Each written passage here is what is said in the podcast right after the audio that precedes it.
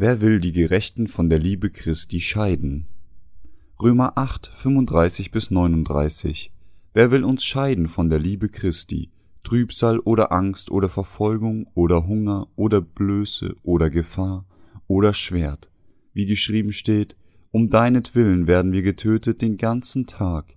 Wir sind geachtet wie Schlachtschafe, aber in dem allen überwinden wir weit durch den, der uns geliebt hat.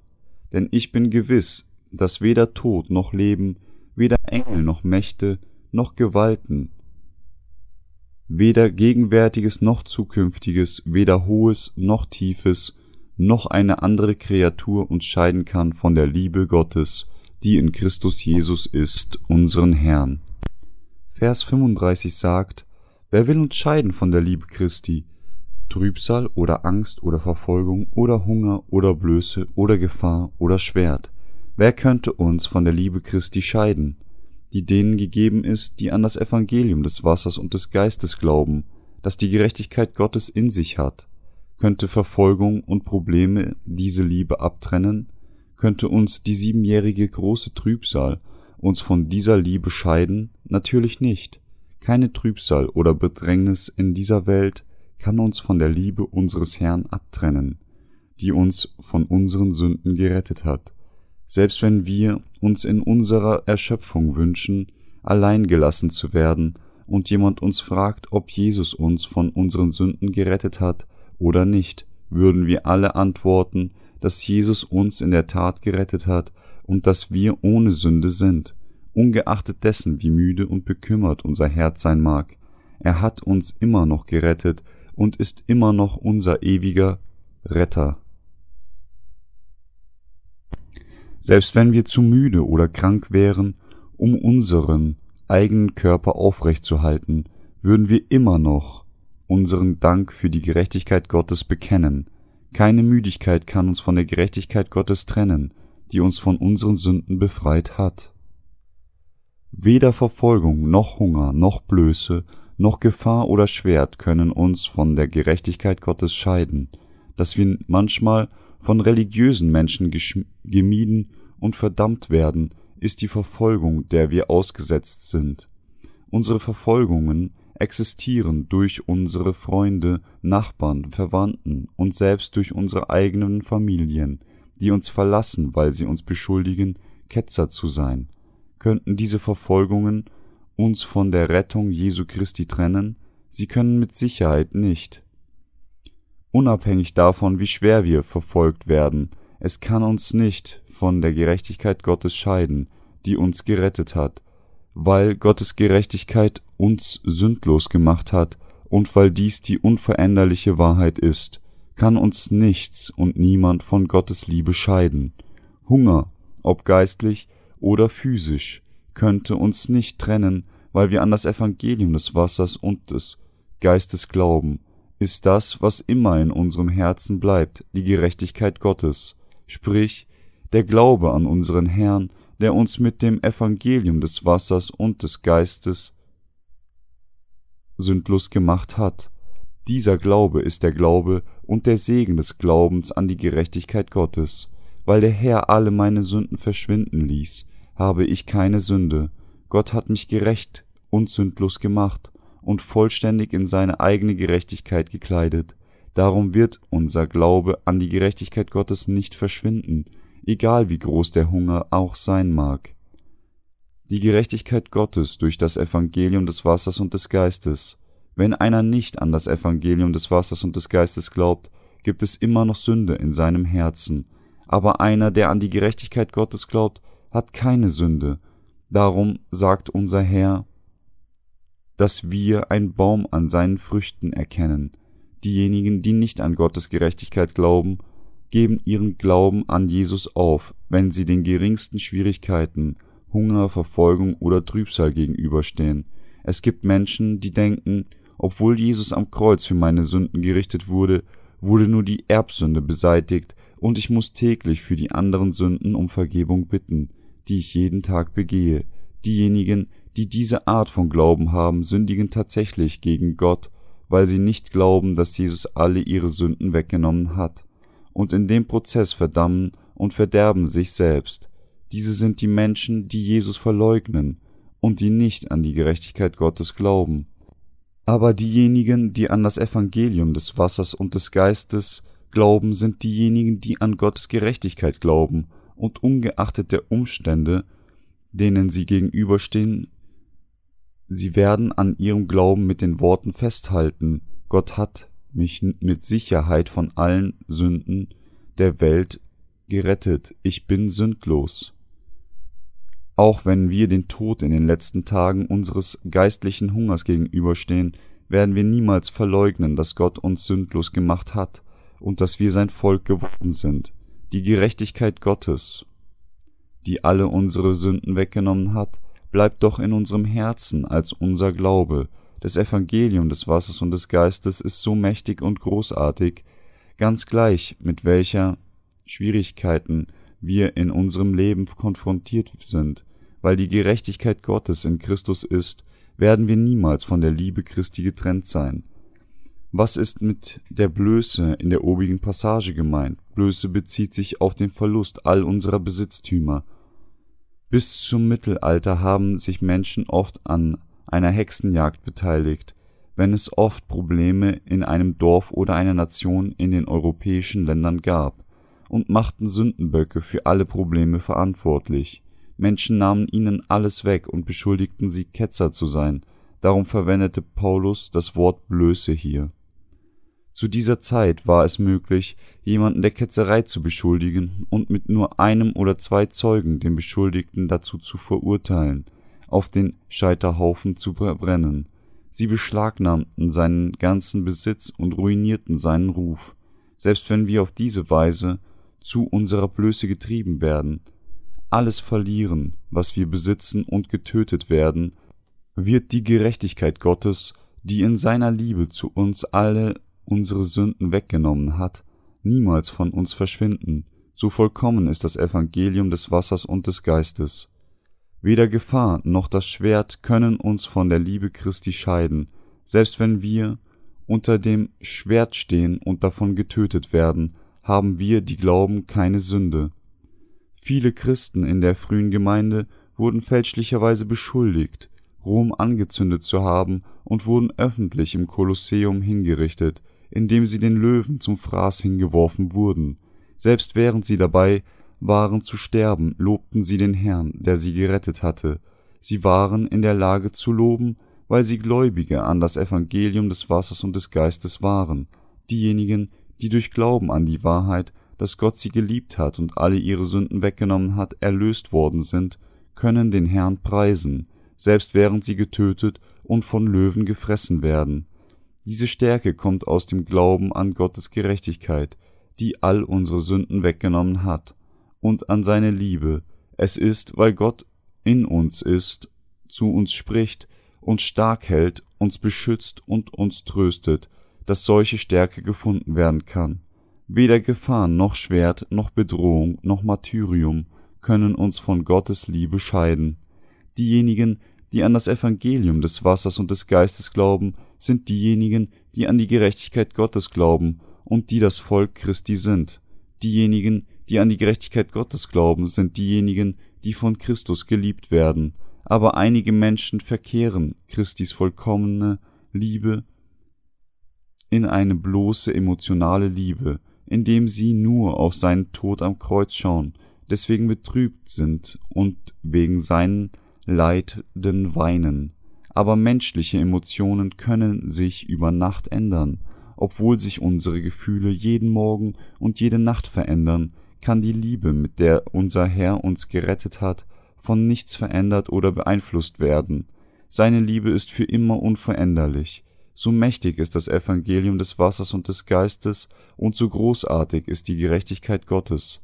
Niemand kann uns von unserem Herrn trennen, der uns heil gemacht hat und uns in seinen vollkommenen Liebe gekleidet hat. Dies ist die Macht des Evangeliums des Wassers und des Geistes, und es macht auch die Kraft unseres Glaubens an Gottes Gerechtigkeit. Das griechische Wort für Evangelium ist Euagelion, und es wurde gesagt, Dunamis zu haben. Dieses griechische Wort bedeutet Stärke, Kraft oder Fähigkeit, wovon wir das Wort Dynamit Gottes ableiten. Eine Handvoll Dynamit ist genug, um ein Haus komplett einstürzen zu lassen und zu Staub zu machen. Eine Tomahawk-Rakete, die von einem Kriegsschiff abgefeuert wird, kann ein großes Betongebäude zerstören und es in die Versenkung schicken, egal wie stark das Gebäude befestigt sein mag. Es kann der zerstörerischen Kraft der Rakete nicht standhalten. Zwei Passagiermaschinen haben die Twin Towers des World Trade Centers in New York zum Einsturz gebracht. Was passierte, als die Flugzeuge die Gebäude trafen? Das durch die Explosion der Flugzeuge entzündete Feuer durch den Treibstoff war so gewaltig, dass es alles auf den Etagen zum Schmelzen brachte, da die Stahlkonstruktionen und Säulen, die die Gebäude stützten, alle schmolzen, stürzten die Etagen plötzlich ein, und die Gebäude konnten das Gewicht dieser einstürzenden Etagen nicht mehr tragen, so dass sie schließlich in ihrer Gesamtheit zerfielen, während die Stockwerke langsam zusammengebrochen wären die Gebäude nicht eingestürzt, aber weil die Stockwerke plötzlich und schnell zusammenfielen, stürzten die Säulen und andere tragende Elemente ein, und die gesamten Gebäude wie wir alle beobachtet haben, sind in wenigen Sekunden zusammengebrochen. Die Kraft von Gottes Evangelium ist das Evangeliums des Wassers und des Geistes. Es ist auch die Kraft, die seine Gerechtigkeit in sich hat. Vielleicht ist es nicht angebracht, diese Tragödie zu verwenden, um die Gerechtigkeit Gottes zu veranschaulichen, aber die Kraft des Evangeliums des Wassers und des Geistes, die durch die Gerechtigkeit Gottes gegeben wird, ist wie Dynamit das alle Sünden vollständig auslöschen kann. Die Gerechtigkeit Gottes ist, dass unser Herr uns gerettet hat, indem er alle unsere Sünden wegnahm, indem er auf diese Erde gekommen ist, getauft wurden, am Kreuz starb und von den Toten auferstand. Das Evangelium des Wassers und des Geistes ist die Gerechtigkeit Gottes, mit der Jesus alle Sünden der Menschheit von Anfang des Universums bis zu seinem Ende weggenommen hat. Darum kann nichts Gott von den Tränen trennen, die von ihm durch ihre Erlösung, durch ihren Glauben an das Evangelium der Gerechtigkeit Gottes geliebt werden. Paulus Glaube war auch einer, der an Gottes Gerechtigkeit glaubte. Können wir dann Gottes Gerechtigkeit durch das Evangelium, das nur vom Blut am Kreuz spricht, empfangen? Wir können nicht nur an das Evangelium des Blutes am Kreuz glauben, kann uns nicht die Gerechtigkeit Gottes geben. Diejenigen, die anders denken, werden bei der geringsten Provokation ihren Glauben an Jesus aufgeben, zum Beispiel wenn ihre irdischen Besitztümer weggenommen werden oder aufgrund ihrer religiösen Ausrichtung auf Schwierigkeiten bei der Arbeit stoßen, werden sie leicht nachgeben und ihren Glauben aufgeben.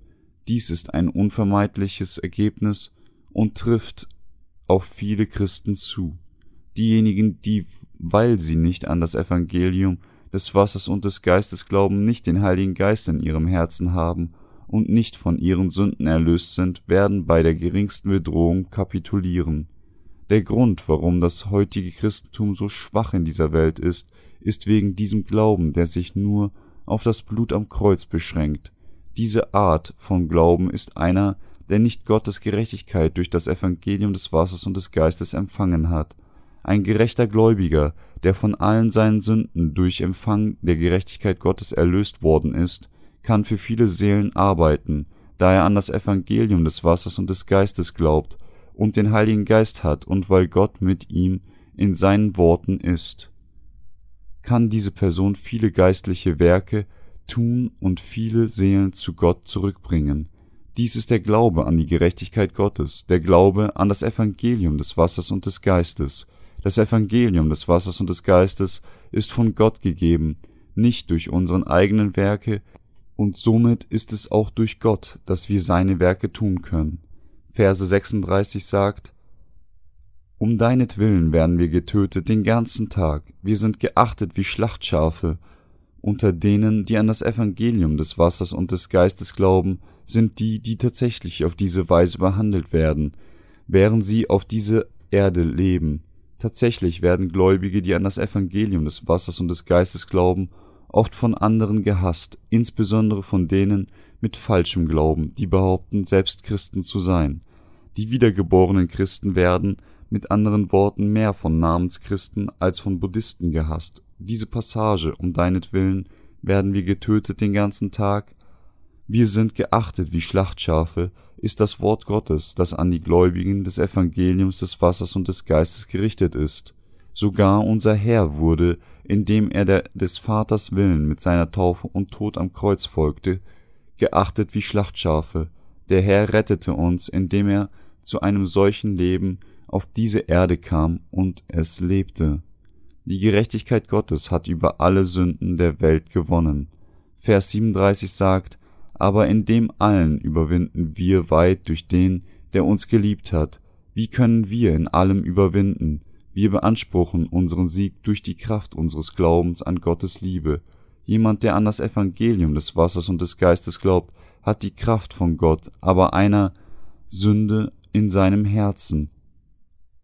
Der Glaube und die Rettung derer, die Sünde haben, können aufgrund ihrer Gefühle nur Höhen und Tiefen haben und haben somit keine Kraft, aber diejenigen, die an das Evangelium des Wassers und des Geistes glauben, haben die Macht, sie haben keine Kraft durch sich selbst, sondern die, die Kraft des von Gott gegebenen Evangeliums, und mit dieser Kraft können alle Verfolgungen und Schwierigkeiten widerstehen und triumphieren.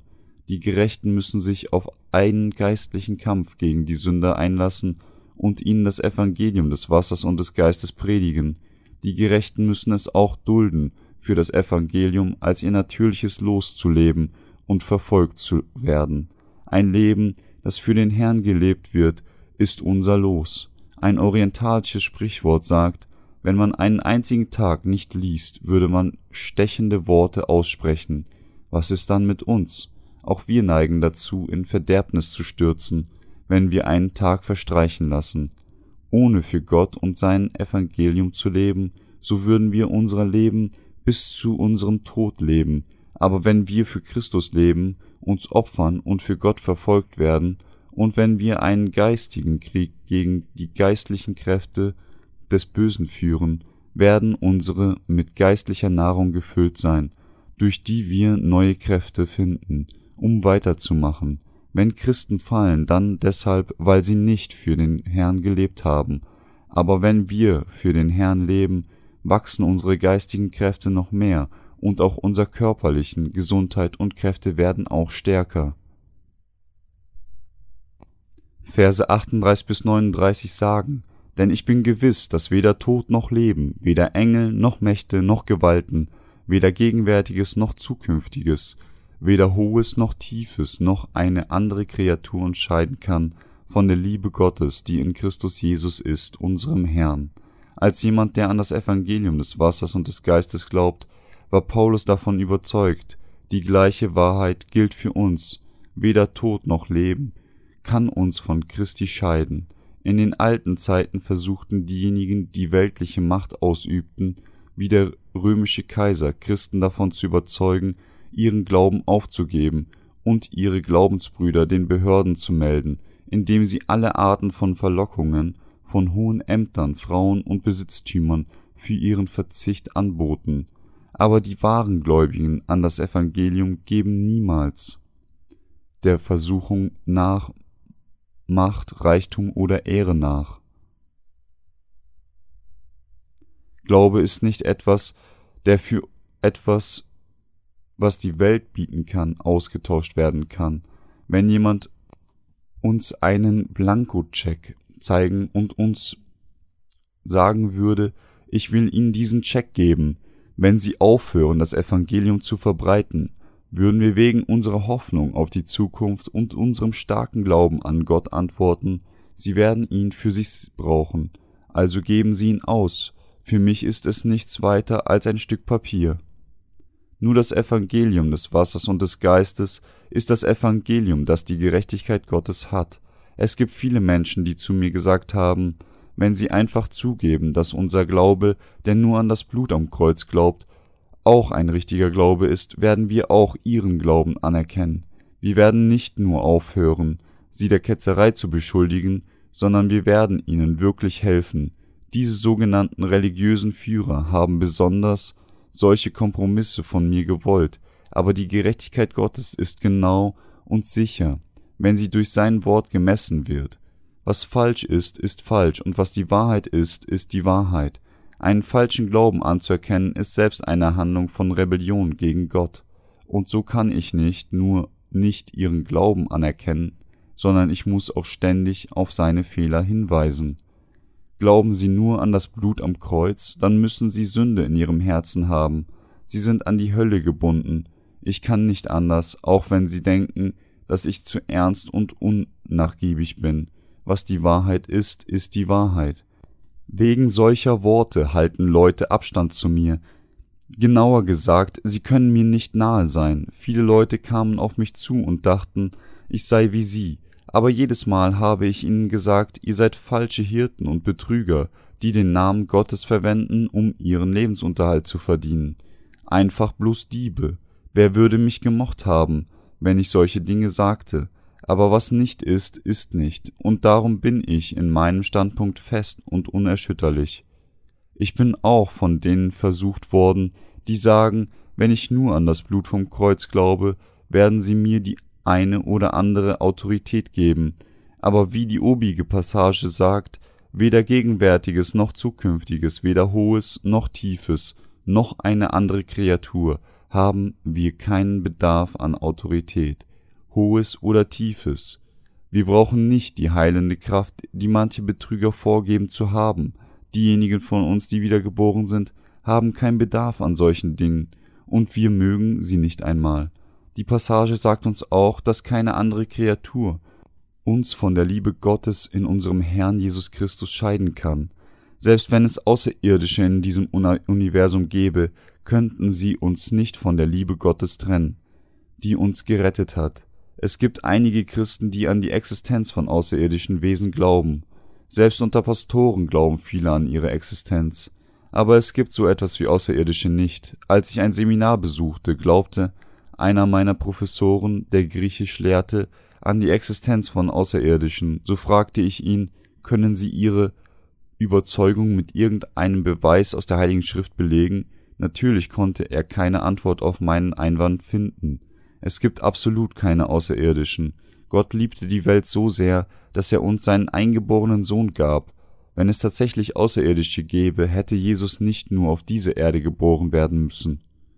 Nach enormen Investitionen und Forschungen konnten wir bereits den Mond erreichen, und unsere Sonden sind sogar auf dem Mars gelandet, aber wir haben jedoch keinen einzigen Beweis gefunden, der auf die Existenz von Lebensformen außerhalb der Erde hinweist. Ich kann auf der Grundlage der Heiligen Schrift selbstbewusst behaupten, dass wir niemals Außerirdische finden werden, egal wie weit entwickelt die Wissenschaft der Menschen technologischen Mittel werden, und egal wie gründlich wir das Universum durchsuchen, die Bibel sagt uns, dass keine Kreatur uns von der Liebe Gottes in unserem Herrn Jesus Christus scheiden kann. Was ist dann diese Liebe Gottes? Es ist nichts anderes als das Evangelium des Wassers und des Geistes. Dies ist Gottes Liebe, die Rettung, die uns mit dem Evangelium des Wassers und des Geistes gerettet und uns sündlos gemacht hat ist die Liebe Gottes. Und nichts kann uns von dieser Liebe scheiden. Paulus spricht in Kapitel 9 wieder vom Glauben, aber es ist in seiner Schlussfolgerung von Kapitel 8, wo der Höhepunkt des Glaubens erreicht wird.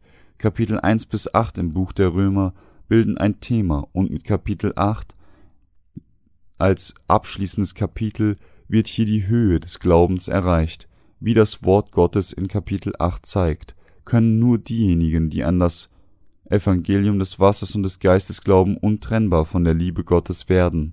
Diejenigen, die nicht so glauben, werden es jedoch niemals sein. Sie mögen vielleicht vorübergehend für den Herrn leben, aber sie können ihren Glauben nicht verteidigen und für ihn bis zu ihrem Tod leben.